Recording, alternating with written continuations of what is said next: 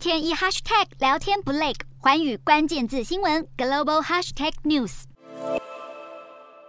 就在十四号晚上大约七点左右，五位美国参议员无预警降落在台北的松山机场，由参院外委会的亚太小组主席马基领头，还包括民主、共和两党横跨外交与军事等委员会成员。议员马基在抵台后发文表示，访台是为了重申美国对台支持，并鼓励台海和平稳定。议员的发言人则声明，这次访台的会谈内容包含缓解台海紧张局势，以及扩大经济合作，像是半导体投资等等。在众院议长裴洛西访台短短十二天之后，又有五位议员现身台湾。中国驻华府大使馆的发言人随即发文表态，称北京会再回以强硬的反制措施，要美方承担起所有责任。而中国官媒《环球时报》的前总编胡锡进也直言，这是美国新的挑衅。而《纽约时报》分析，美国议员们接续访台，可能会在导致北京当局有强烈反应。譬如有更多的军事演习，台湾国防部声明，截至十四号傍晚，中方战机持续穿越台海中线。而南海战略态势感知也披露，美国的航母雷根号目前位在冲绳以南海域，显示美中双方在台湾周边海空域的军事活动依旧频繁。华府智库马歇尔基金会的亚洲计划主任葛莱仪又透露，在本月底前，可能还会有更多的美国国会议员造访台湾。各界看待台海局势，恐怕还得继续绷紧神经。